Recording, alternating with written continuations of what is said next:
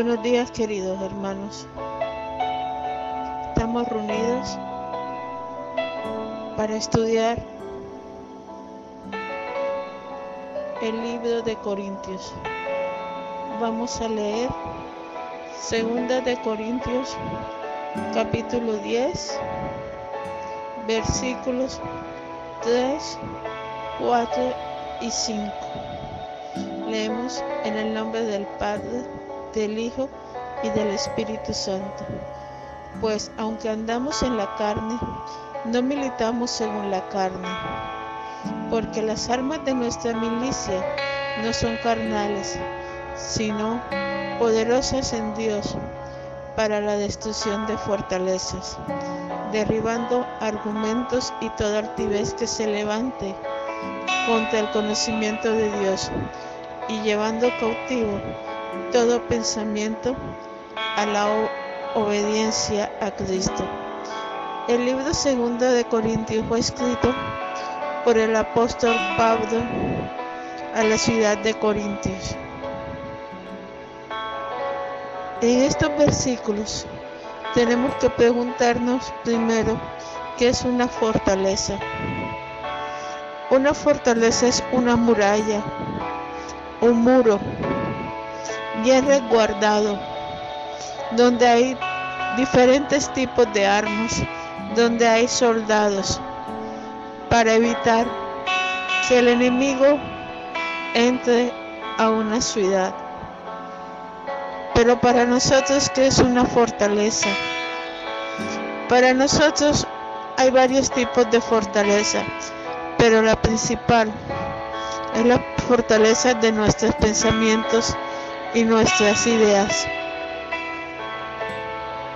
A veces tenemos fortalezas en determinados criterios, como por ejemplo, algunos piensan en la idolatría, para otros una fortaleza puede ser la pornografía, para otros la drogadicción. Estas fortalezas en nuestra mente están bien resguardadas, porque cada vez que las vemos, vemos murallas bien anchas que no dejamos que nadie pueda traspasar. ¿En qué sentido? En que si alguien viene a darnos un consejo, no le permitimos que nos lo dé. Al contrario, nos justificamos con una cantidad de argumentos, pero que no son válidos a la luz de la palabra. Yo no sé cuál es tu fortaleza, no sé cuál es la idea que tú tengas bien encarnecida en tu vida. Puede ser de drogadicción o puede ser otras circunstancias que no te han permitido salir del laberinto en el que te encuentres. Pero esa fortaleza la podemos derribar en nuestra vida, aceptando a Jesús en nuestro corazón. También la podemos derribar a través de la guianza del Espíritu Santo, con oración y con ayuno.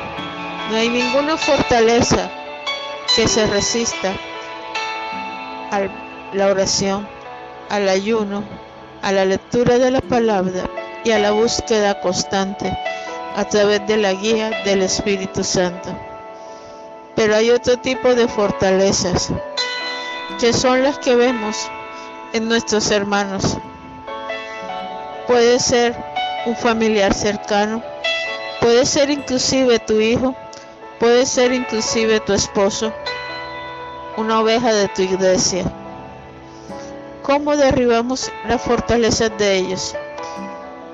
Para ellos una fortaleza puede ser no aceptar a Jesús de Nazaret para ellos una fortaleza puede ser criticarte, no aceptar el Evangelio, atacarte en cada momento en que tú quieras hablar de nuestro Señor Jesucristo, decirte que el Evangelio no vale nada oh, mira, es evangélica. Muchos te van a despreciar, pero es porque ellos tienen fortalezas en su mente. A veces te pelearán, a veces no, no te entenderán, te verán como ridículo, te rechazarán, pero no te deprimas.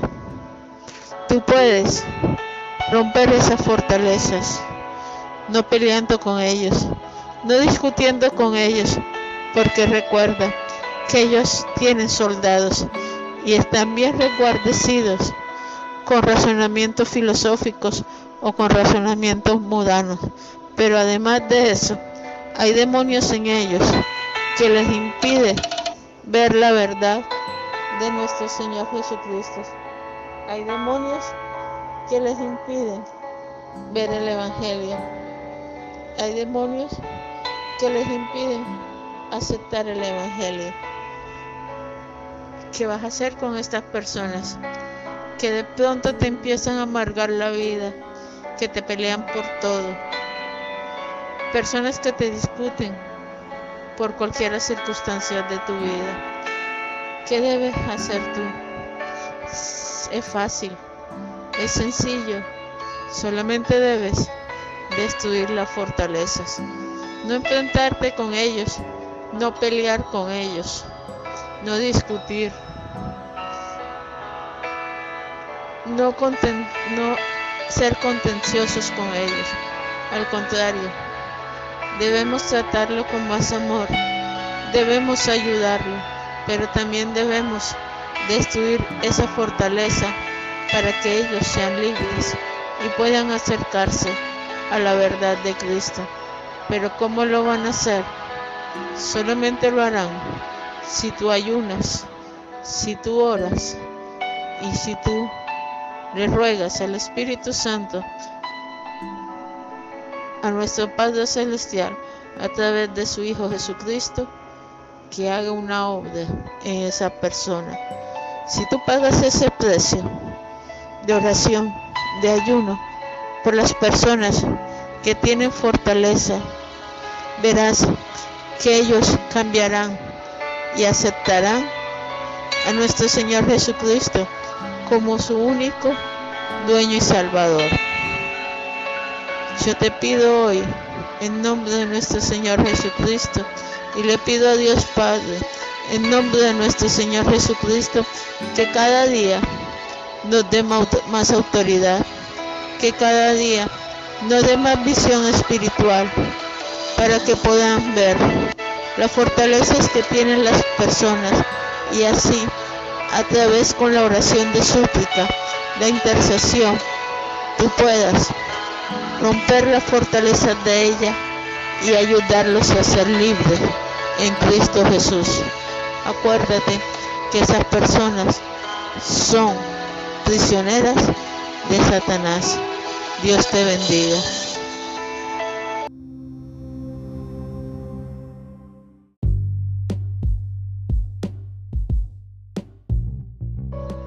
Buenas tardes, queridos hermanos. Hoy Hechos capítulo 2 versículos 1 al 5. Leemos en el nombre del Padre, del Hijo y del Espíritu Santo. Cuando llegó el día de Pentecostés, estaban todos unánimes juntos y de repente vino del cielo un estruendo como de un viento recio que soplaba, el cual llenó todas las casas donde estaban sentados y se les aparecieron lenguas repartidas como de fuego, asentándose sobre cada uno de ellos. Y fueron todos llenos del Espíritu Santo y comenzaron a hablar en otras lenguas según el Espíritu les daba que hablasen. Moraba entonces en, en Jerusalén judíos, varones piadosos de todas las naciones bajo el cielo. Y hecho este estruendo se juntó la multitud y estaban confusos porque cada uno les oía hablar en su propia lengua. Hechos de los Apóstoles fue un libro escrito por el, por el médico Lucas, compañero de viaje del apóstol Pablo. Hechos es un libro que debería llamarse Hechos del Espíritu Santo. ¿Por qué? Porque nos muestra todo lo que el Espíritu Santo hace en la iglesia a partir de la iglesia primitiva. ¿Quién es el Espíritu Santo? El Espíritu Santo es, Dios igual que Dios Padre y que Dios Hijo.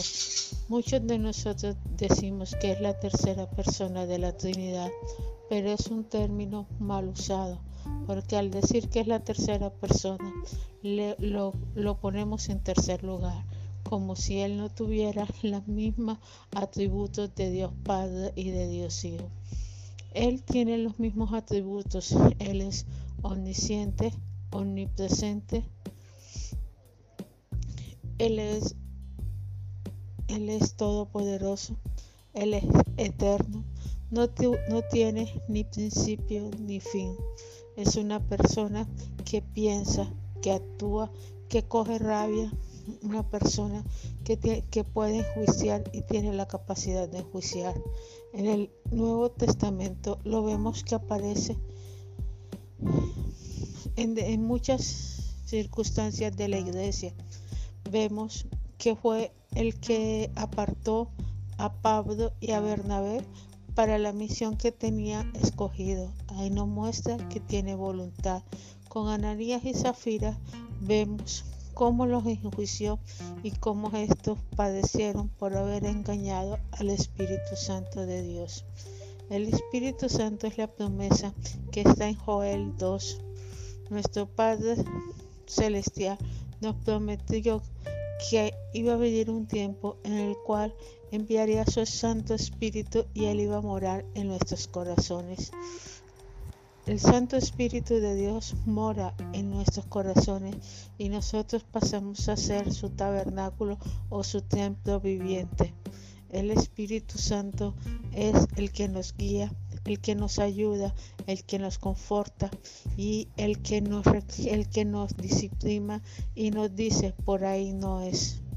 El Espíritu Santo también es el que nos enseña cómo orar y, también con, intercede con nosotros, por nosotros con aullidos, con murmullos hacia el Padre Celestial y también nos cuenta del Padre y nos habla del Hijo. Pero la figura del Espíritu Santo está aquí en la tierra para exaltar al Hijo, a nuestro Señor Jesucristo. Donde se habla de nuestro Señor Jesucristo, ahí está el Espíritu de Dios. Donde se alaba a Jesús de Nazaret, ahí está el Espíritu de Dios. En una congregación donde se alaba a Jesús de Nazaret y donde se habla de él, el Espíritu Santo estará ahí permanentemente. Pero ¿qué más hace el Espíritu Santo por nosotros? El Espíritu Santo nos da dones, don de lengua, don de sanidad, don de profecía, don de fe, don de hacer milagros. Estos dones son repartidos por Él. ¿Para qué? Para beneficio de la iglesia, pero más para beneficio de las personas inconversas y para que ellos vuelvan a Jesús. El Espíritu Santo es el que nos convence a nosotros de maldad, de pecado. El Espíritu Santo es el que nos trae de la mano a los pies de Cristo y el que nos hace ver que nosotros somos pecadores y que merecemos y que no hemos hecho nada y que merecemos ser castigados, pero nos lleva a la cruz de Cristo para que nosotros, nuestros pecados sean perdonados a través de nuestro Señor Jesucristo. El Espíritu Santo en este momento es el guía de la iglesia. El Espíritu Santo no tiene ni principio ni fin. Es la persona más tierna, es la persona más dedicada, es la persona que más, más dedicada es la persona que no podemos ofender bajo ninguna circunstancia, porque es tan tierno y tan dedicado y tan caballeroso que si tú no le permites que Él actúe en tu corazón y transforme tu vida, Él no lo va a hacer. El Espíritu Santo da algo muy precioso en nosotros que se llama el fruto del Espíritu Santo, que es el amor, paz, paciencia, benignidad, dominio propio, entre otros. Nos, nos transforma nuestro modo de ser, transforma nuestro temperamento hasta que nosotros alcancemos la estatura de Cristo, cosa que no vamos a alcanzar en toda nuestra vida, sino es que es un proceso en el cual Él nos lleva permanentemente. Cuando tú le pides a Él que te transforme, Él te transforma tu temperamento y te ayuda a salir de los pecados que tiene, te ayuda a, tener dominio propio y a decirle al pecado, no, no más. Te da la fortaleza en los momentos de dificultad, te da la guía cuando te deja guiar por Él, te da la palabra para la iglesia, te da la prédica que necesitas dar y una palabra sabia para cada uno de las personas que te están escuchando. Si tú dejas que el Espíritu Santo te guíe, si tú dejas que el Espíritu Santo te transforme, si tú dejas que el Espíritu Santo interceda por ti y te moldee, tu vida cambiará. Vas a tener el fruto del Espíritu Santo que debe ser lo más codiciado de una persona cristiana en este mundo. Vas a tener el amor hacia las almas, la paciencia para las almas, el dominio propio con respecto al pecado y con respecto a tú mismo. Vas a tener paz en tu corazón y un gozo que solamente lo da la certeza de la salvación, la certeza de que el Espíritu Santo mora en ti y que eres templo de Él. Pídele a nuestro Señor Jesucristo que recibas el bautismo del Espíritu Santo. Es diferente cuando tú recibes el Espíritu Santo. Cuando tú llegas a los pies de Cristo, haces la oración de fe, pides perdón por tus pecados y confiesas que Jesús es el Hijo de Dios y crees con tu corazón que es así, eres sellado y el, Espíritu Santo es enviado por Dios Padre a morar en tu corazón. Y Efesios 1 nos dice que eres sellado por el Espíritu de Dios. Pero Jesús de Nazaret te da algo que se llama el bautismo del Espíritu Santo. Es un bautismo para servicio, es un bautismo para las almas, es un bautismo para que cumplas el propósito de Dios. Pídelo y Él te lo dará. El Espíritu Santo es lo más hermoso. Habla con Él, órale, habla con Él. Pregúntale, dile que te enseñe sobre la Biblia. Dile que te enseñe canciones que te dé cántico nuevo y Él te lo dará. Hoy quiero pedir por ti pedirle a nuestro Padre Celestial que te conviertas y que tu Santo Espíritu venga a morar en tu corazón. Y si ya eres convertido, pedirle a nuestro Señor Jesucristo que te bautice con el Espíritu Santo, con el bautismo del Espíritu Santo. Padre Celestial, en este día, Señor, te pido por aquellas personas que no se han convertido.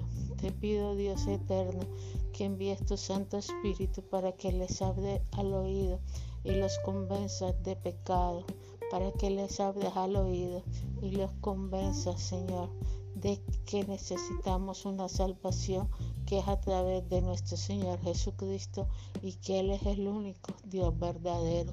Te pido Dios también por aquellas personas cristianas que no han recibido, Señor, el bautismo del Espíritu Santo. Nuestro Señor Jesucristo, te pido que los bautices. Te pido, Dios eterno, misericordioso, que enciendas un fuego, una hoguera en su corazón y que ellos añoren, deseen el bautismo del Espíritu Santo para que la tarea y el propósito que tú nos has dado como iglesia sea más fácil de llevar y sea más productivo. Espíritu de Dios, gracias por todo lo que has hecho en nuestra vida. Gracias por el consuelo que nos das. Gracias porque cada día nos enseñas más sabiduría. Gracias porque nos guías. Que tu amor esté con todos y que cada día renueves las fuerzas del mundo y caigas como un rocío apacible en el corazón de las personas para que ellas se convierten a Jesús. Gracias Padre Celestial por tu Hijo amado y por tu Santo Espíritu que los has puesto a disposición de la humanidad. Mi alma te alaba, mi alma te glorifica por todo lo que haces y has hecho. Amén y amén.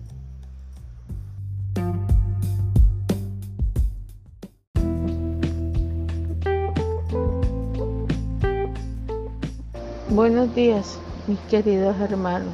Dios los bendiga. Que la paz, que es sobre toda paz de nuestro Señor Jesucristo, sea siempre con ustedes. En el día de hoy vamos a leer Primera de Tesalonicense, capítulo 5.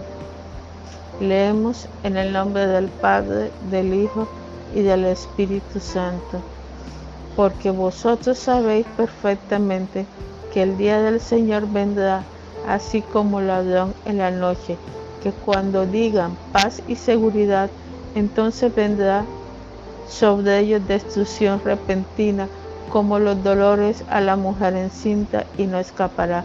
Mas vosotros, hermanos, no estáis en tiniebla, para que aquel día os sorprenda como ladrón porque todos vosotros sois hijos de luz e hijos de día, no somos de la noche ni de las tinieblas.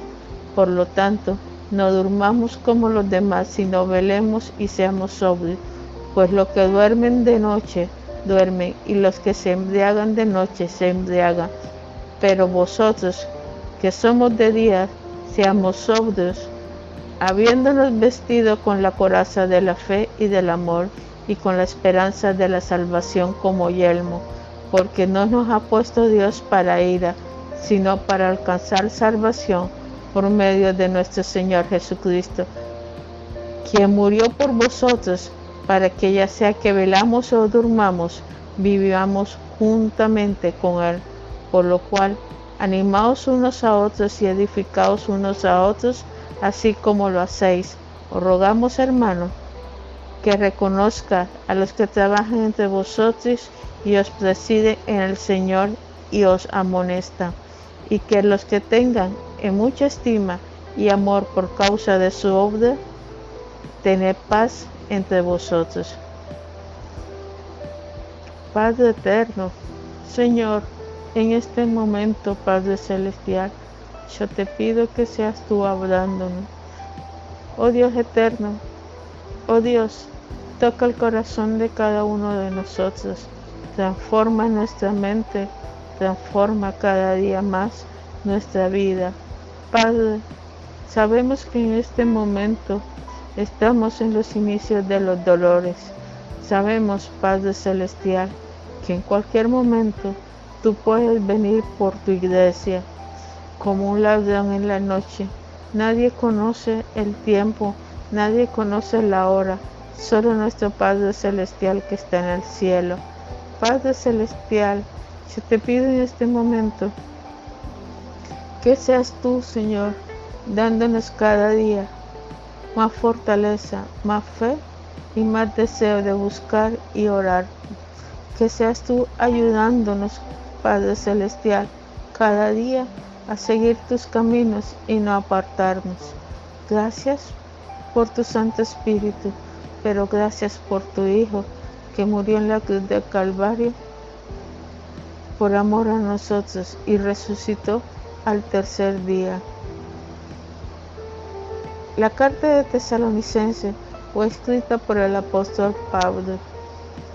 Es una carta bastante hermosa y en el pasaje que acabamos de leer nos habla de la segunda venida de nuestro Señor Jesucristo. Nos habla del rapto de la iglesia. No sabemos cuándo es el tiempo, cuándo vendrá Él por su iglesia, pero dejó señales. y las señales ya se han cumplido. Estamos en tiempos de tribulación, en tiempos que hay una peste a nivel mundial. No ha habido en este momento ningún país que esté sin ningún caso de coronavirus. No hay en este momento ningún país que no haya sido tocado por la peste. ¿En qué momento de la historia estamos? Estamos en los inicios apenas de los dolores de parto, pero todavía no va a venir la destrucción porque no se ha subido a la presidencia a nivel mundial como nos enseña Apocalipsis, el Hijo de la perdición. El anticristo, el adversario, todavía no está reinando. ¿Por qué? Porque el, anticristo va a reinar un gobierno totalmente global, un gobierno en el cual reina, él regirá todas las naciones, en el cual no habrá nación que no se lo ponga, en el cual él tendrá tres años de paz, de absoluta paz, tres años en el cual no va a haber escasez, pero son tres años que nos dicen a nosotros, ya viene Jesús a reinar, ya vienen los peores tiempos, que son los tiempos de la ira de Dios, en el cual las trompetas sonarán y las copas se va a derramar. Pero para la iglesia debe ser un tiempo de felicidad, un tiempo un tiempo de paz, un tiempo de esperar, porque en esa espera vendrá el novio, nuestro Señor Jesucristo, como un ladrón en la noche, y desde los cielos se oirán las trompetas, y la iglesia será arrebatada, y estarán en los cielos celebrando la boda del Cordero. Son tiempos de felicidad para la iglesia mientras que aquí hay tribulación, mientras que aquí hay plagas, mientras que aquí habrá terremotos, mientras que aquí el cielo se oscurecerá, una tercera parte de los peces morirán, una tercera parte de la luna se oscurecerá, una tercera parte del sol se oscurecerá. Nosotros, su iglesia, estaremos celebrando con la, la boda del Cordero ante la presencia de nuestro Padre Celestial en el cielo. Estaremos celebrando un gran banquete en el cielo ante la presencia de nuestro Padre Celestial. Pero, ¿qué se necesita para esa vida eterna? ¿Qué se necesita para que nosotros celebremos? ¿Qué se necesita para estar en el cielo mientras aquí hay tribulación?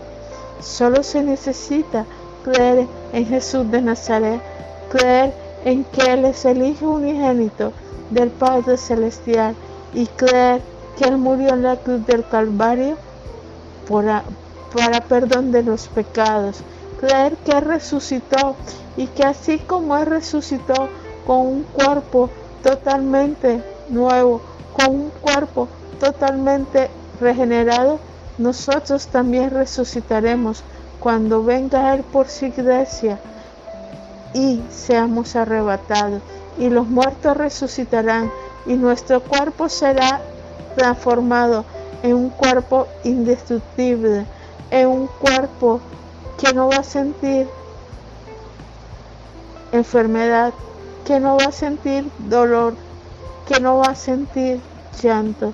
Seremos transformados en un abrir y cerrar de ojos si quieres eso, si quieres esa esperanza de vida eterna, si quieres esa esperanza de amor, solo tienes que creer en Jesús de Nazaret.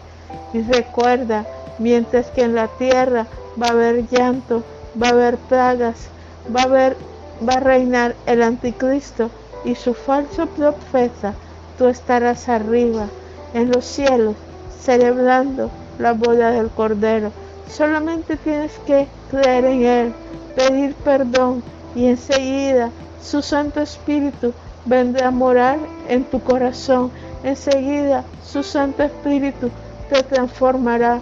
Enseguida vas a tener, si persistes en sus caminos, si persistes en santidad, si persistes apartado del pecado, si persistes en, sus, en el propósito que Él tiene para ti, vas a tener cuando mueras vida eterna. Y si no mueres, si no quieres arrebatado, estarás arriba celebrando con un cuerpo totalmente hermoso, totalmente transformado, con sentimientos transformados, las bodas del Cordero. Será su esposa, seremos su, su esposa y estaremos con Él para donde Él vaya. Andaremos con Él para donde Él esté. Siempre estaremos a su lado. Y volveremos a la tierra en su segunda venida a reinar en Jerusalén. Pero para que recibas este regalo tan hermoso, cree en Jesús de Nazaret. Cree en Jesús de Nazaret. Cree que Él vivió en la tierra. Cree que Él es Dios, que se hizo hombre, que murió en la cruz y que resucitó al tercer día. Jesús, te amamos y te glorificamos, Padre Celestial. Eres nuestra esperanza y sabemos, Señor, que si persistimos en esta lucha, que aunque vengan los engañadores, que aunque nos digan bobos, que aunque se burlen de nosotros, si no te negamos, si persistimos y si confiamos y nunca nos apartamos de ti, sabemos que vamos a reinar contigo y sabemos que vamos a disfrutar de una vida eterna a tu lado. Padre, gracias por todo lo que nos das. Gracias por tu amor. Gracias por tu misericordia. Y gracias por el regalo tan grande que nos diste, que es tener vida eterna al lado de tu Hijo Jesús de Nazaret, ser su, su novia y ir a la boda del Cordero con Él. Gracias Padre Celestial. Amén y amén.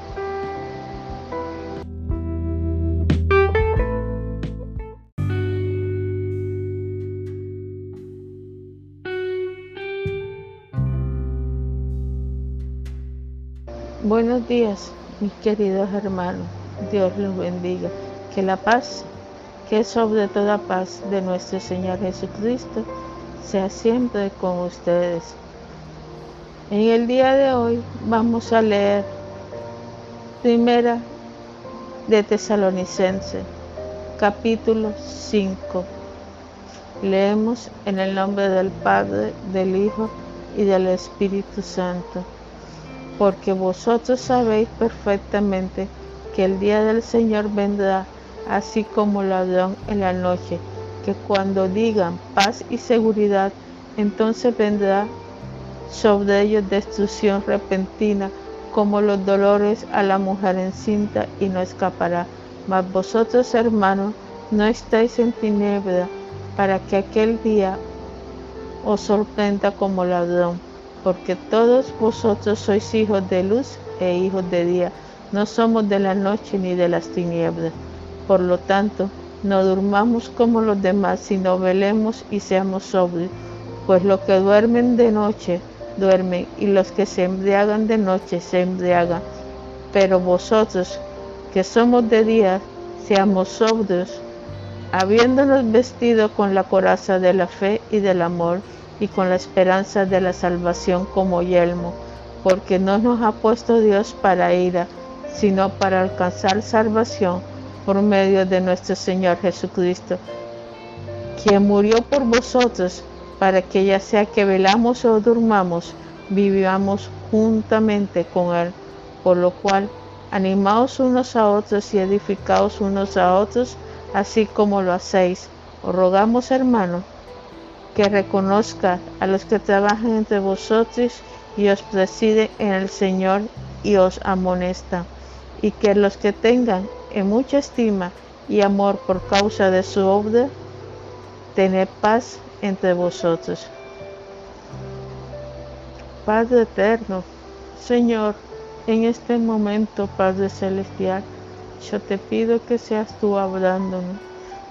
Oh Dios eterno, oh Dios, toca el corazón de cada uno de nosotros, transforma nuestra mente, transforma cada día más nuestra vida.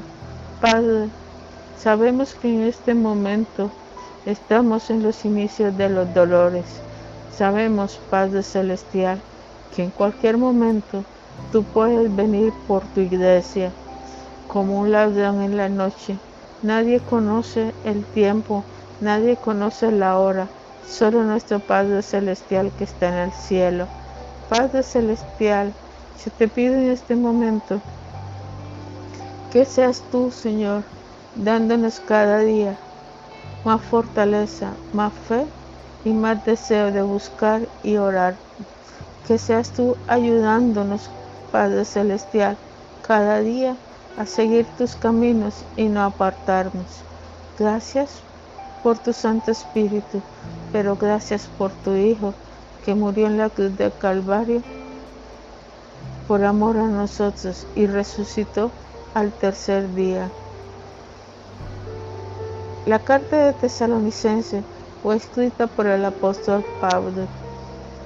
Es una carta bastante hermosa y en el pasaje que acabamos de leer nos habla de la segunda venida de nuestro Señor Jesucristo.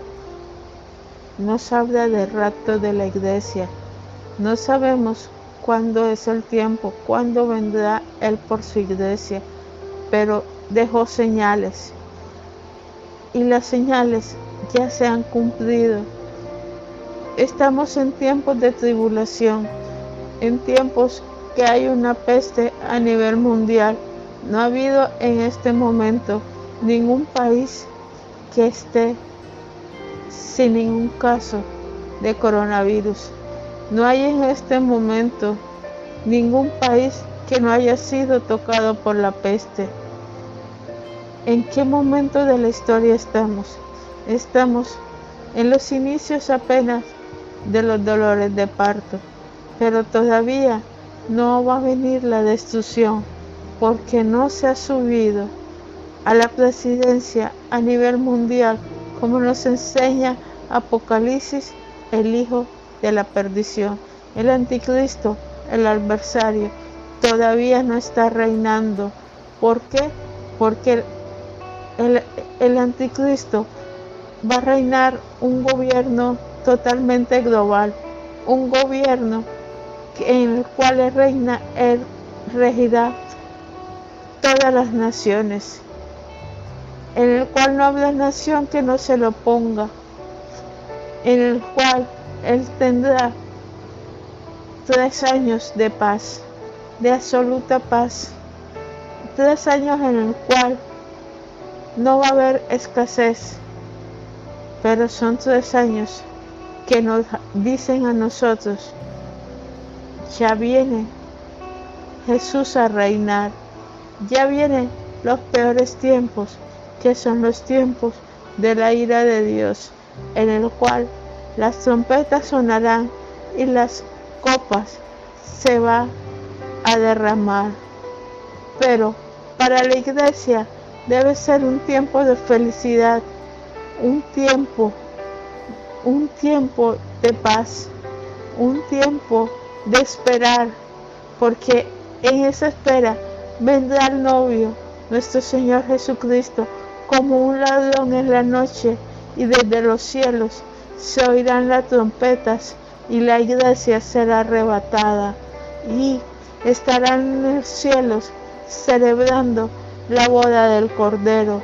Son tiempos de felicidad para la iglesia, mientras que aquí hay tribulación, mientras que aquí hay plagas, mientras que aquí habrá terremotos, mientras que aquí el cielo se oscurecerá, una tercera parte de los peces morirán, una tercera parte de la luna se oscurecerá, una tercera parte del sol se oscurecerá.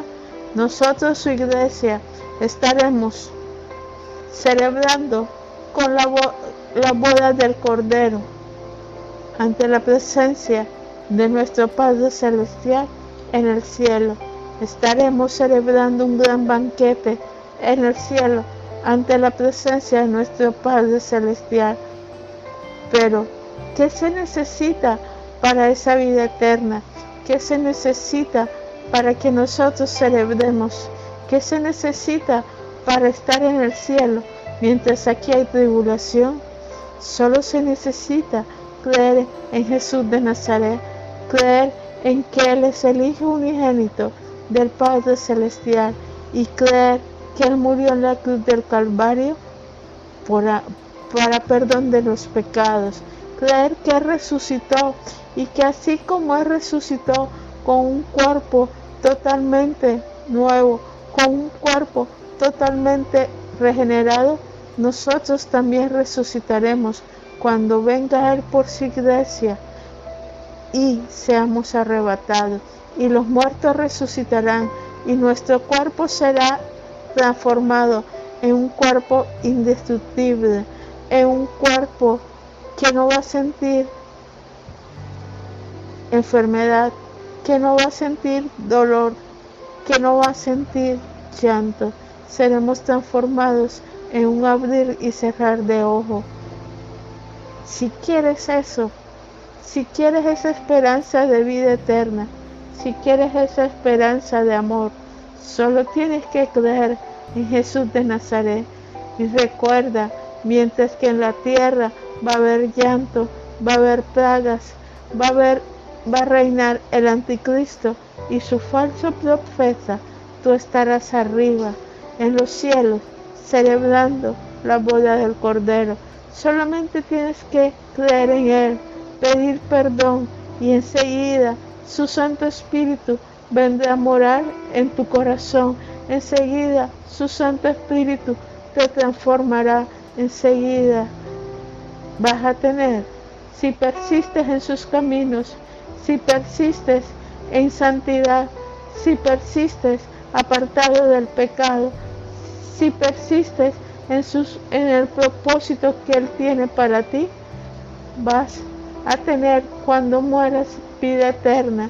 Y si no mueres, si no quieres arrebatado, estarás arriba celebrando con un cuerpo totalmente hermoso, totalmente transformado, con sentimientos transformados, las bodas del Cordero.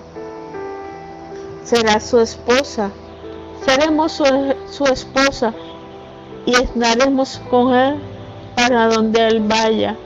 Andaremos con Él para donde Él esté. Siempre estaremos a su lado. Y volveremos a la tierra en su segunda venida a reinar en Jerusalén.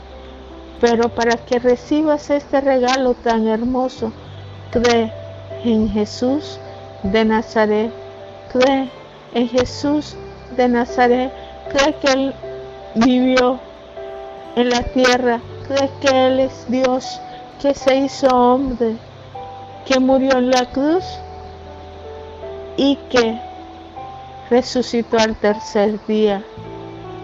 Jesús, te amamos y te glorificamos, Padre Celestial.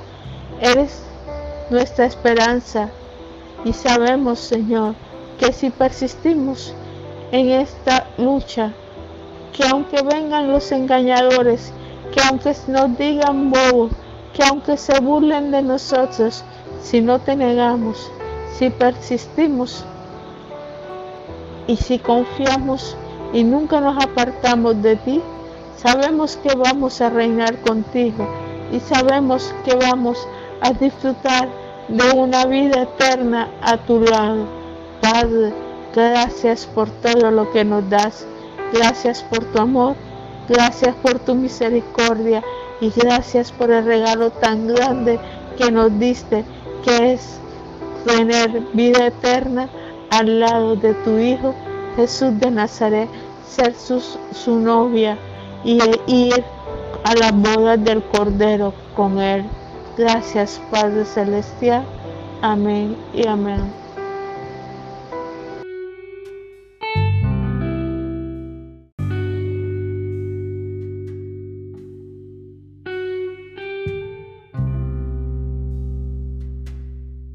Buenos días, mis queridos hermanos. Dios los bendiga. Que la paz, que es sobre toda paz de nuestro Señor Jesucristo, sea siempre con ustedes. En el día de hoy vamos a leer Primera de Tesalonicense, capítulo 5. Leemos en el nombre del Padre, del Hijo y del Espíritu Santo porque vosotros sabéis perfectamente que el día del Señor vendrá así como ladrón en la noche, que cuando digan paz y seguridad, entonces vendrá sobre ellos destrucción repentina, como los dolores a la mujer encinta, y no escapará. Mas vosotros, hermanos, no estáis en tiniebla, para que aquel día os sorprenda como ladrón porque todos vosotros sois hijos de luz e hijos de día, no somos de la noche ni de las tinieblas. Por lo tanto, no durmamos como los demás, sino velemos y seamos sobrios, pues los que duermen de noche duermen, y los que se embriagan de noche se embriagan. Pero vosotros, que somos de día, seamos sobrios, habiéndonos vestido con la coraza de la fe y del amor, y con la esperanza de la salvación como yelmo, porque no nos ha puesto Dios para ira, sino para alcanzar salvación por medio de nuestro Señor Jesucristo, quien murió por vosotros, para que ya sea que velamos o durmamos, vivamos juntamente con Él, por lo cual animaos unos a otros y edificaos unos a otros, así como lo hacéis. Os rogamos, hermanos, que reconozca a los que trabajan entre vosotros y os preside en el Señor y os amonesta, y que los que tengan en mucha estima y amor por causa de su obra, tened paz entre vosotros. Padre eterno, Señor, en este momento, Padre celestial, yo te pido que seas tú hablándonos. Oh Dios eterno, oh Dios, Toca el corazón de cada uno de nosotros. Transforma nuestra mente. Transforma cada día más nuestra vida. Padre, sabemos que en este momento estamos en los inicios de los dolores. Sabemos, Padre Celestial, que en cualquier momento tú puedes venir por tu iglesia como un ladrón en la noche. Nadie conoce el tiempo, nadie conoce la hora, solo nuestro Padre Celestial que está en el cielo. Padre Celestial, yo te pido en este momento que seas tú, Señor, dándonos cada día más fortaleza, más fe y más deseo de buscar y orar. Que seas tú ayudándonos, Padre Celestial, cada día a seguir tus caminos y no apartarnos. Gracias por tu Santo Espíritu, pero gracias por tu Hijo que murió en la cruz del Calvario por amor a nosotros y resucitó al tercer día. La carta de Tesalonicense fue escrita por el apóstol Pablo. Es una carta bastante hermosa y en el pasaje que acabamos de leer nos habla de la segunda venida de nuestro Señor Jesucristo. Nos habla del rapto de la iglesia. No sabemos cuándo es el tiempo, cuándo vendrá Él por su iglesia, pero dejó señales. Y las señales ya se han cumplido. Estamos en tiempos de tribulación, en tiempos que hay una peste a nivel mundial.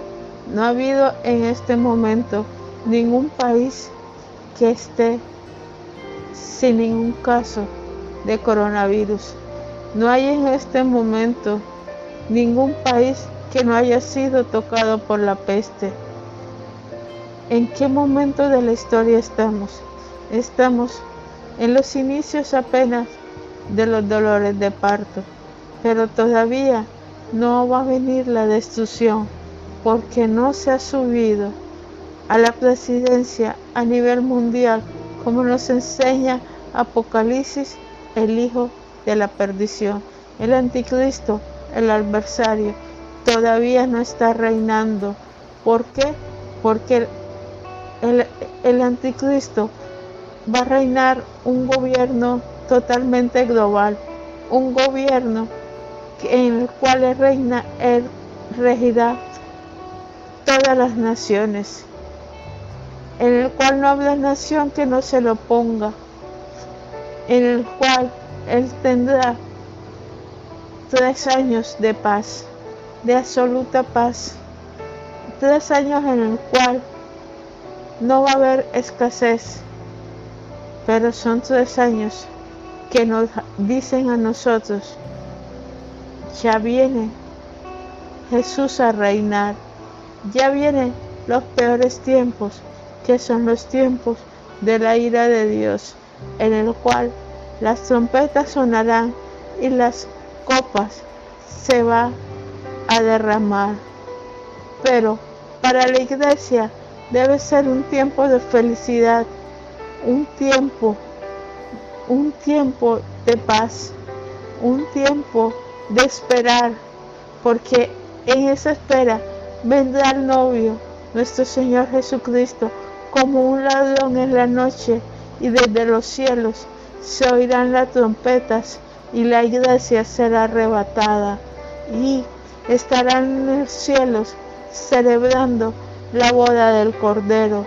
Son tiempos de felicidad para la iglesia, mientras que aquí hay tribulación, mientras que aquí hay plagas, mientras que aquí habrá terremotos, mientras que aquí el cielo se oscurecerá, una tercera parte de los peces morirán, una tercera parte de la luna se oscurecerá, una tercera parte del sol se oscurecerá.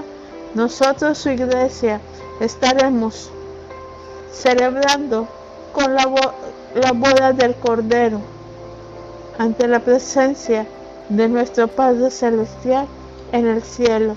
Estaremos celebrando un gran banquete en el cielo ante la presencia de nuestro Padre Celestial.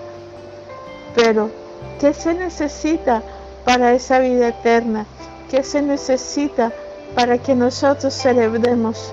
¿Qué se necesita para estar en el cielo mientras aquí hay tribulación? Solo se necesita creer en Jesús de Nazaret, creer en que Él es el Hijo unigénito del Padre Celestial y creer que Él murió en la cruz del Calvario para, perdón de los pecados. Creer que resucitó y que así como Él resucitó con un cuerpo totalmente nuevo, con un cuerpo totalmente regenerado, nosotros también resucitaremos cuando venga Él por su iglesia y seamos arrebatados. Y los muertos resucitarán y nuestro cuerpo será transformado en un cuerpo indestructible, en un cuerpo que no va a sentir enfermedad, que no va a sentir dolor, que no va a sentir llanto. Seremos transformados en un abrir y cerrar de ojo. Si quieres eso, si quieres esa esperanza de vida eterna, si quieres esa esperanza de amor, solo tienes que creer en Jesús de Nazaret. Y recuerda, mientras que en la tierra va a haber llanto, va a haber plagas, va a haber va reinar el anticristo y su falso profeta, tú estarás arriba en los cielos celebrando la boda del Cordero. Solamente tienes que creer en Él pedir perdón y enseguida su Santo Espíritu vendrá a morar en tu corazón. Enseguida su Santo Espíritu te transformará. Enseguida vas a tener, si persistes en sus caminos, si persistes en santidad, si persistes apartado del pecado, si persistes en, sus, en el propósito que Él tiene para ti, vas a tener cuando mueras vida eterna. Y si no mueres, si no quieres arrebatado, estarás arriba celebrando con un cuerpo totalmente hermoso, totalmente transformado, con sentimientos transformados, las bodas del Cordero. Será su esposa, seremos su, su esposa y andaremos con Él para donde Él vaya. Andaremos con Él para donde Él esté. Siempre estaremos a su lado. Y volveremos a la tierra en su segunda venida a reinar en Jerusalén. Pero para que recibas este regalo tan hermoso, cree en Jesús de Nazaret. Cree en Jesús de Nazaret.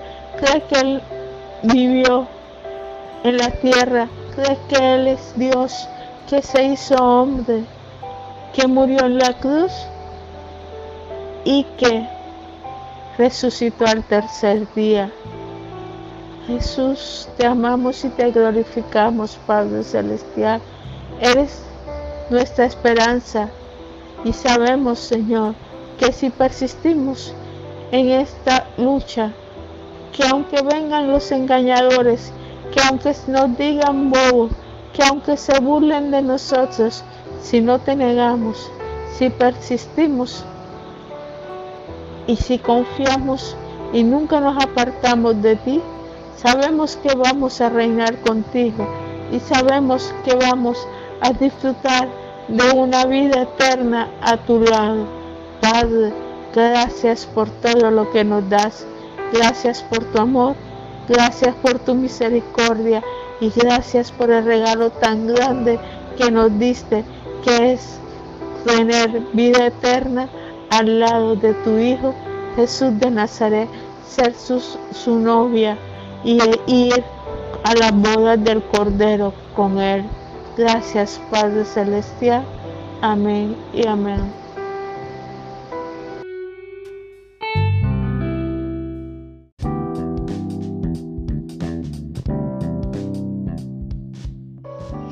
Buenas tardes, queridos hermanos. Hoy Hechos, capítulo 2, versículos 1 al 5.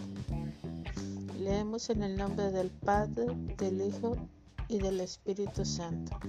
Cuando llegó el día de Pentecostés, estaban todos unánimes juntos y de repente vino del cielo un estruendo como de un viento recio que soplaba, el cual llenó todas las casas donde estaban sentados, y se les aparecieron lenguas repartidas como de juego, asentándose sobre cada uno de ellos. Y fueron todos llenos del Espíritu Santo y comenzaron a hablar en otras lenguas según el Espíritu les daba que hablase. Moraba entonces en, Jerusalén judíos, varones piadosos de todas las naciones bajo el cielo. Y hecho este estruendo se juntó la multitud y estaban confusos porque cada uno les oía hablar en su propia lengua. Hechos de los Apóstoles fue un libro escrito por el, por el médico Lucas, compañero de viaje del apóstol Pablo. Hechos es un libro que debería llamarse Hechos del Espíritu Santo. ¿Por qué? Porque nos muestra todo lo que el Espíritu Santo hace en la iglesia a partir de la iglesia primitiva. ¿Quién es el Espíritu Santo? El Espíritu Santo es, Dios igual que Dios Padre y que Dios Hijo.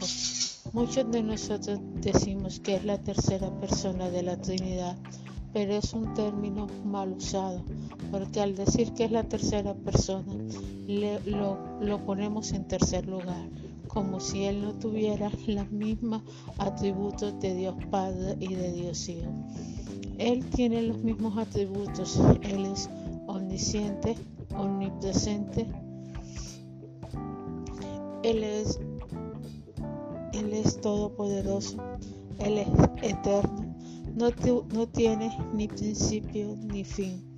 Es una persona que piensa, que actúa, que coge rabia, una persona que, que puede enjuiciar y tiene la capacidad de enjuiciar. En el Nuevo Testamento lo vemos que aparece en, muchas circunstancias de la iglesia. Vemos que fue el que apartó a Pablo y a Bernabé para la misión que tenía escogida. Ahí nos muestra que tiene voluntad. Con Ananías y Zafira vemos cómo los enjuició y cómo estos padecieron por haber engañado al Espíritu Santo de Dios. El Espíritu Santo es la promesa que está en Joel 2. Nuestro Padre Celestial nos prometió que iba a venir un tiempo en el cual enviaría su Santo Espíritu y Él iba a morar en nuestros corazones. El Santo Espíritu de Dios mora en nuestros corazones y nosotros pasamos a ser su tabernáculo o su templo viviente. El Espíritu Santo es el que nos guía, el que nos ayuda, el que nos conforta y el que nos, el que nos disciplina y nos dice por ahí no es.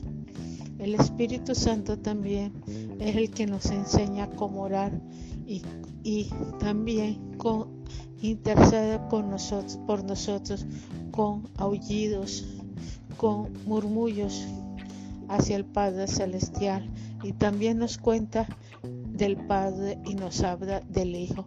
Pero la figura del Espíritu Santo está aquí en la tierra para resaltar al Hijo, a nuestro Señor Jesucristo.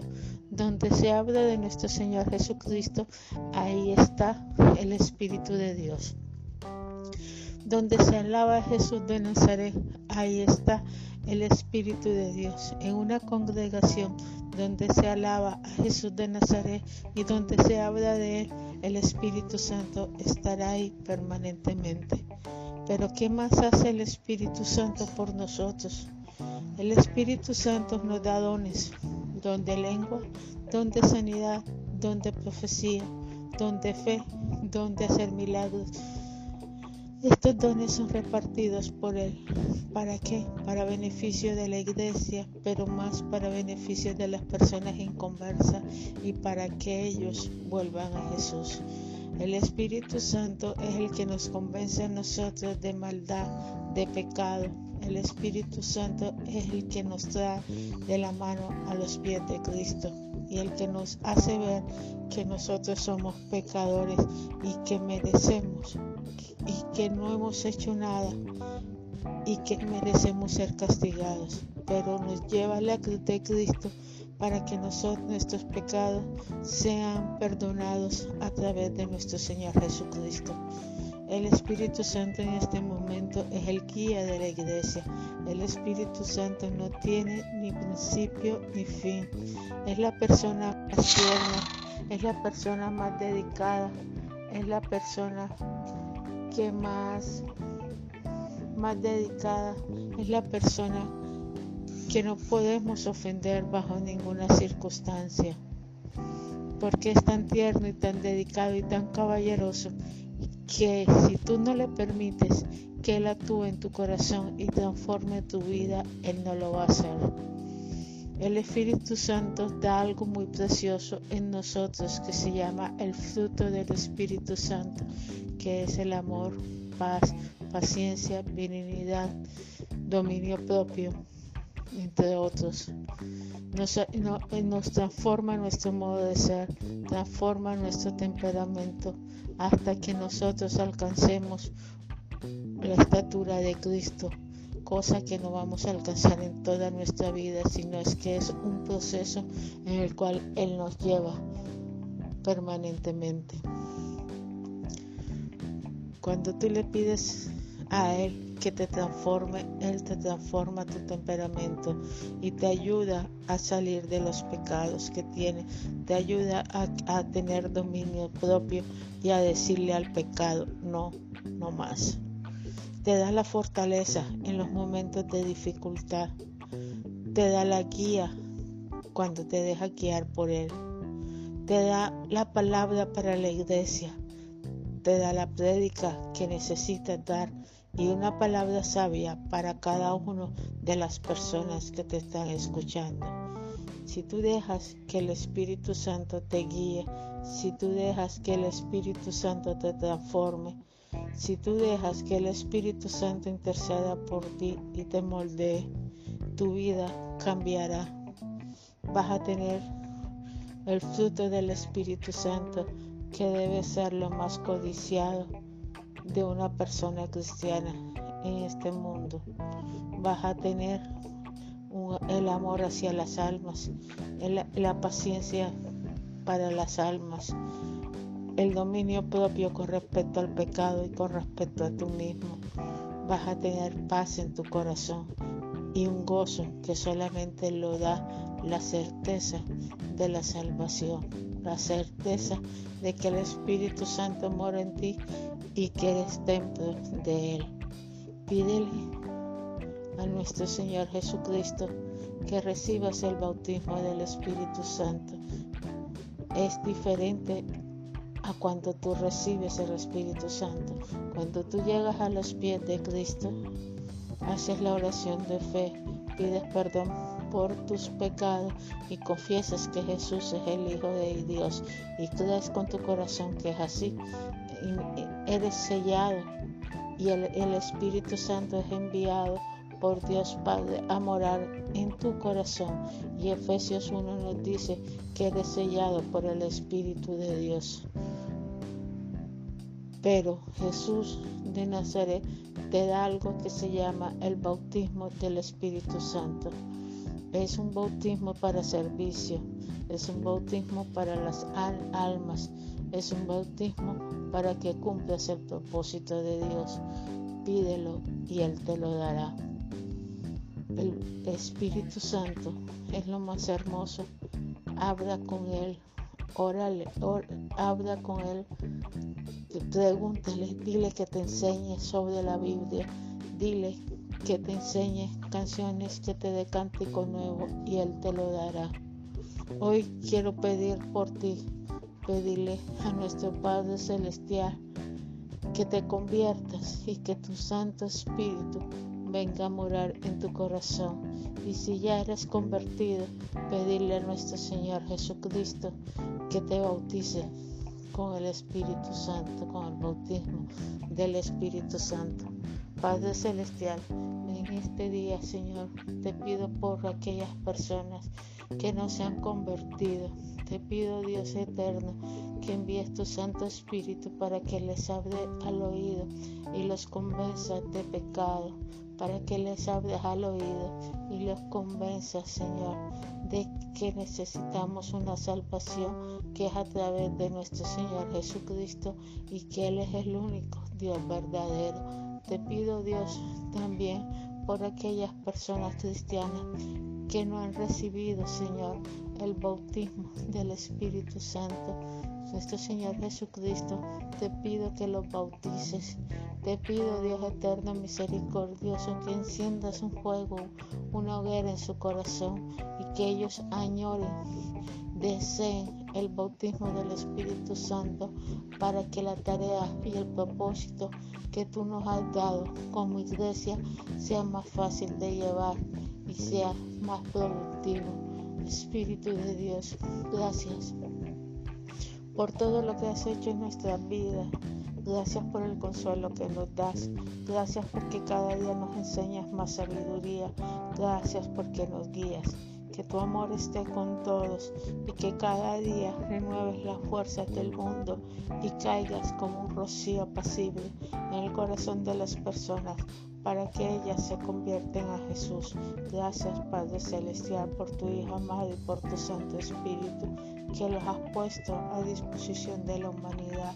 Mi alma te alaba, mi alma te glorifica por todo lo que haces y has hecho. Amén y amén.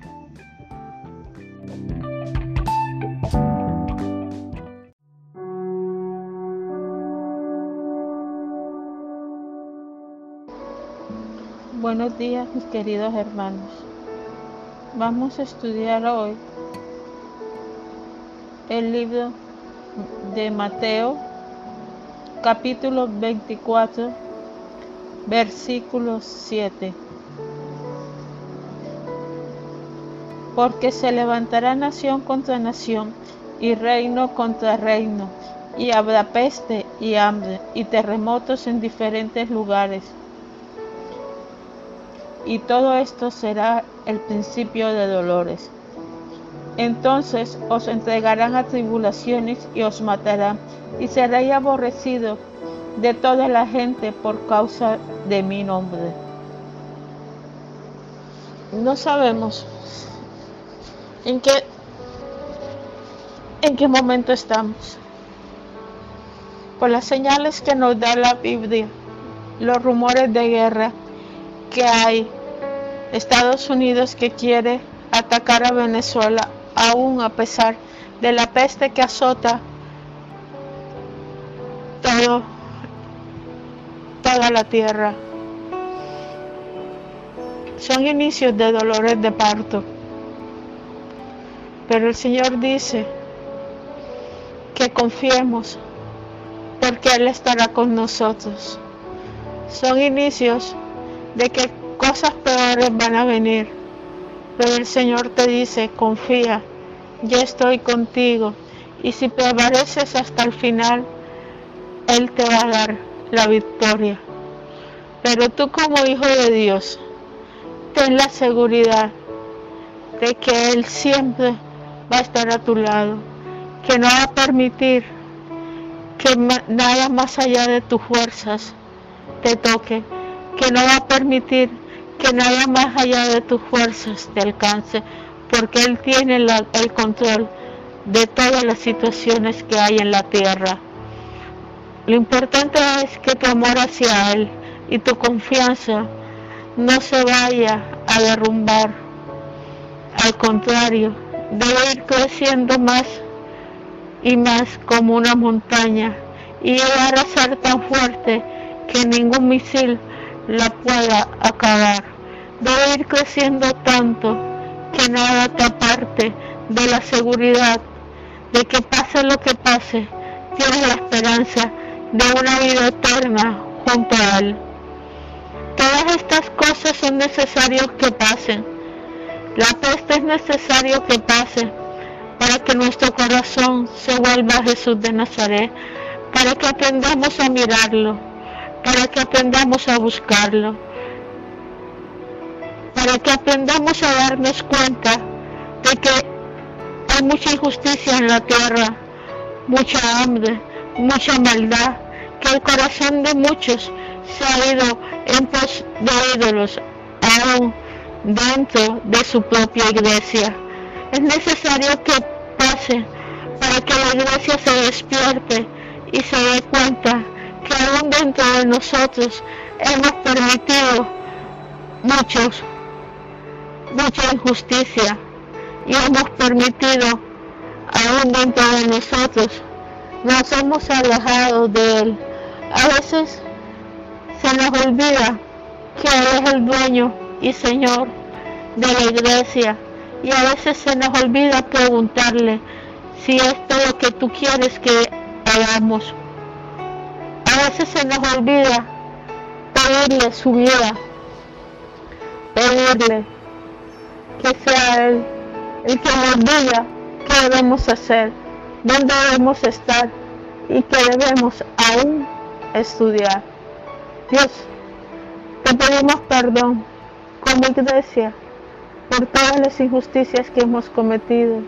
Te pedimos perdón por toda la injusticia a nivel mundial, porque la maldad del hombre ha crecido tanto que ya ha llegado hasta tus oídos.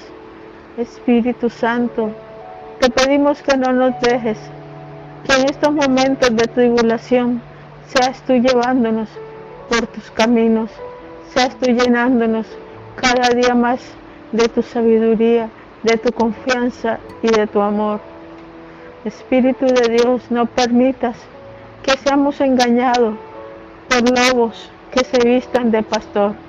No permitas que seamos engañados por falsos profetas, porque en estos momentos habrá muchos milagros en tu nombre y aún Los escogidos, dice tu palabra, los engañarán esos milagros. Espíritu Santo, no lo permitas. Ábrenos los ojos, ábrenos, ábrenos el corazón para que podamos ver y entender si estás ahí o si no estás ahí. Señor, no permitas que los falsos mesías que aparezcan de ahora en adelante engañen a tu pueblo, engañen, Padre Celestial, a tus, a tus ovejas. Porque aún los salvos, dice la palabra, pueden ser engañados. Espíritu Santo, te alabamos, Señor Jesús de Nazaret, te glorificamos, porque tú eres bueno, porque eres misericordioso. Hermanos, miremos bien a quien oímos, miremos bien a quien seguimos. El único que es digno de seguir, el único que es digno de amar es Jesús de Nazaret. Ten la certeza ten la seguridad de que Él te ama. No importa si a tu lado mueren diez mil, no importa si a tu lado mueren mil, no importa los rumores de guerra. Lo importante es saber que Él te ama. Lo importante es saber que Él no va a permitir que una prueba sea más fuerte que tus fuerzas. Lo importante es saber que con Él tienes la victoria. Pase lo que pase, ya eres un vencedor, porque Él está a tu lado y solamente Él venció la muerte y solamente Él venció las potestades, los demonios. Y si Él está a tu lado, nada te puede tocar. Y ya por el solo hecho de que te tiene de la mano, eres más que un vencedor. Cree que Jesús te ama. Cree que Jesús murió por ti. Cree, confía en ese amor tan grande y misericordioso que Él te tiene. Confía en ese amor tan grande y sabrás que Él siempre va a estar a tu lado, ayudándote, consolándote, confortándote y guiando tus caminos, guiando tus pasos. Jesús te ama y es lo único en esta vida que verdaderamente nos debe alegrar, que verdaderamente debe ser nuestro apoyo, que verdaderamente debe ser nuestra certeza de vida y nuestra seguridad. Saber que nuestro Padre Celestial nos ama, saber que Jesús de Nazaret nos ama y que reinaremos con Él al final de los tiempos, que tenemos esa esperanza de vida y que solamente Él nos la puede dar. Nadie más te puede dar esa esperanza ni esa seguridad de salvación. Jesús te ama, confía, porque Él ya derrotó a las tinieblas por amor a ti. Confía porque en la cruz del Calvario se le arrebató al adversario las llaves de este mundo, porque en la cruz del Calvario le quitó al adversario toda mayordomía y toda poder que tenía sobre nosotros. Confía porque eres libre y solamente Jesús de Nazaret te ama. Confía porque Jesús te ama. Confía porque Jesús es tu protector. Confía porque Él murió en la cruz del Calvario. Confía porque resucitó al tercer día y está sentado a la diestra de Dios Padre, intercediendo por ti, intercediendo por toda la humanidad, porque Él nos compró con un precio de sangre y Él está ahí cuando tú lo necesites cuando tú lo llames, Él siempre estará en tu lado. Jesús te ama. Y nada ni nadie, como dice el apóstol Pablo, te podrá separar del amor de Cristo. Ni lo ancho, ni lo profundo, ni las tribulaciones, ni los rumores de guerra, ni la peste, te podrá separar del amor de Cristo Jesús. Solo tienes que alzar tus ojos y confiar en Él, porque Jesús te ama, porque Jesús te ama y porque Él murió por nosotros. Gracias, Dios te bendiga.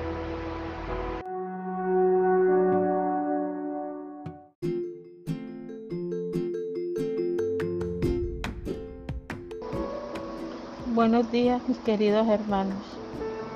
Vamos a estudiar hoy el libro de Mateo, capítulo 24, versículo 7.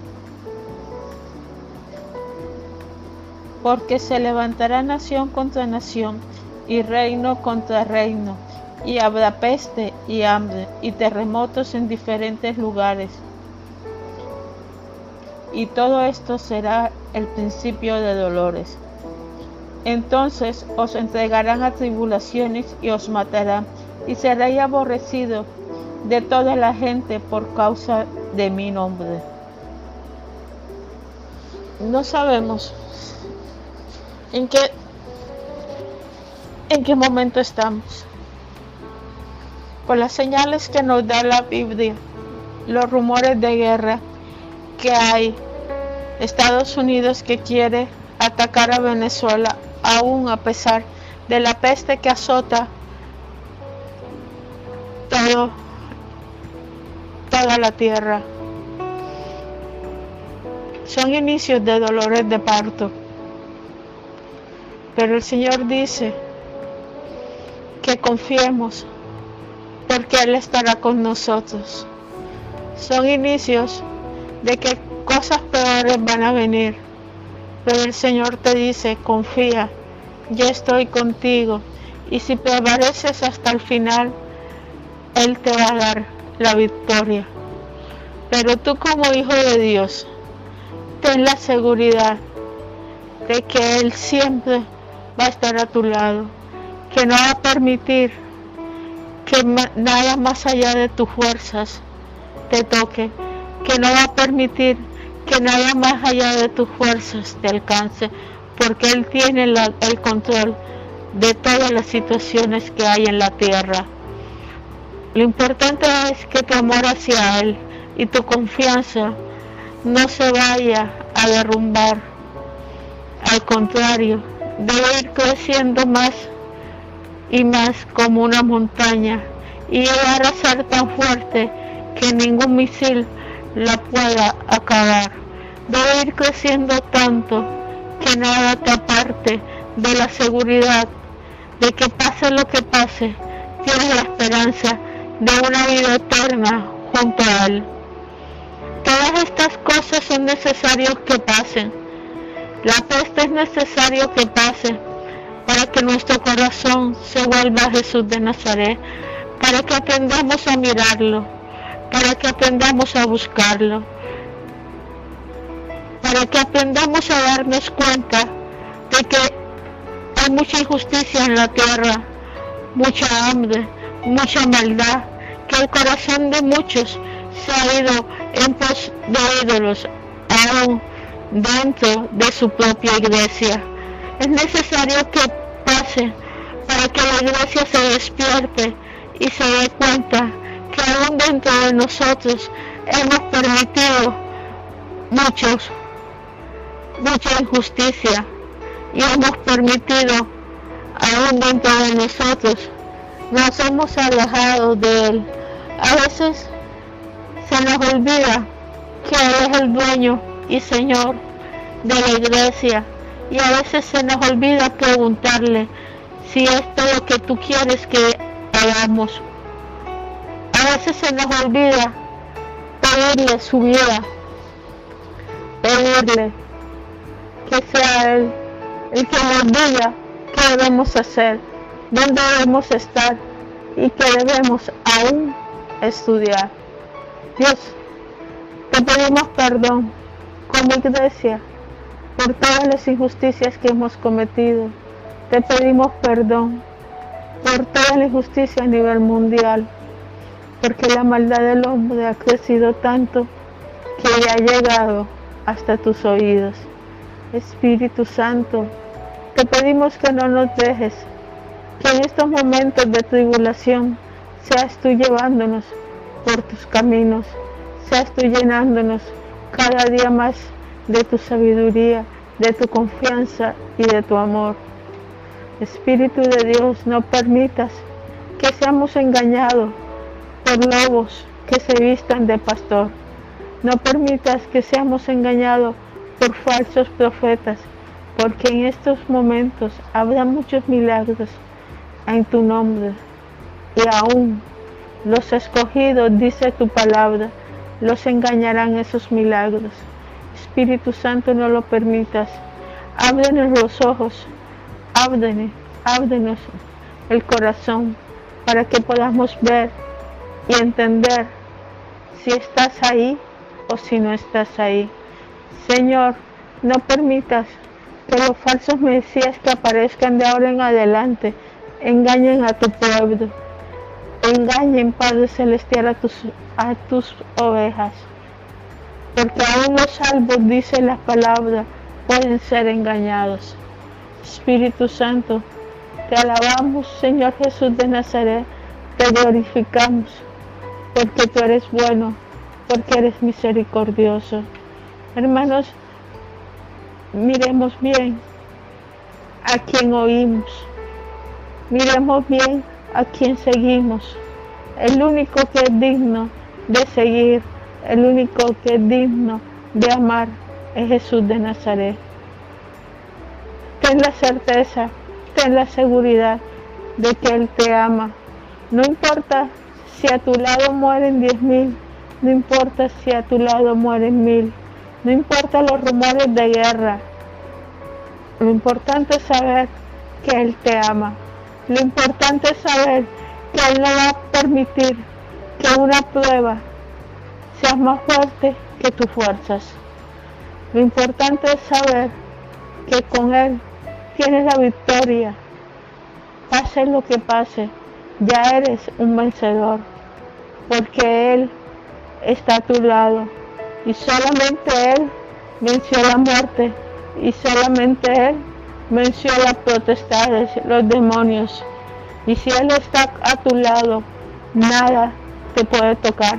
Y ya por el solo hecho de que te tiene de la mano, eres más que un vencedor. Cree que Jesús te ama. Cree que Jesús murió por ti. Cree, confía en ese amor tan grande y misericordioso que Él te tiene. Confía en ese amor tan grande y sabrás que Él siempre va a estar a tu lado, ayudándote, consolándote, confortándote y guiando tus caminos, guiando tus pasos. Jesús te ama y es lo único en esta vida que verdaderamente nos debe alegrar, que verdaderamente debe ser nuestro apoyo, que verdaderamente debe ser nuestra certeza de vida y nuestra seguridad. Saber que nuestro Padre Celestial nos ama, saber que Jesús de Nazaret nos ama y que reinaremos con Él al final de los tiempos, que tenemos esa esperanza de vida y que solamente Él nos la puede dar. Nadie más te puede dar esa esperanza ni esa seguridad de salvación. Jesús te ama, confía, porque Él ya derrotó a las tinieblas por amor a ti. Confía porque en la cruz del Calvario se le arrebató al adversario las llaves de este mundo, porque en la cruz del Calvario se le quitó al adversario toda mayordomía y toda poder que tenía sobre nosotros. Confía porque eres libre y solamente Jesús de Nazaret te ama. Confía porque Jesús te ama. Confía porque Jesús es tu protector. Confía porque Él murió en la cruz del Calvario. Confía porque resucitó al tercer día y está sentado a la diestra de Dios Padre, intercediendo por ti, intercediendo por toda la humanidad, porque Él nos compró con un precio de sangre. Y Él está ahí cuando tú lo necesites, cuando tú lo llames, Él siempre estará en tu lado. Jesús te ama. Y nada ni nadie, como dice el apóstol Pablo, te podrá separar del amor de Cristo, ni lo ancho, ni lo profundo, ni las tribulaciones, ni los rumores de guerra, ni la peste, te podrá separar del amor de Cristo Jesús. Solo tienes que alzar tus ojos y confiar en Él, porque Jesús te ama, porque Jesús te ama y porque Él murió por nosotros. Gracias, Dios te bendiga.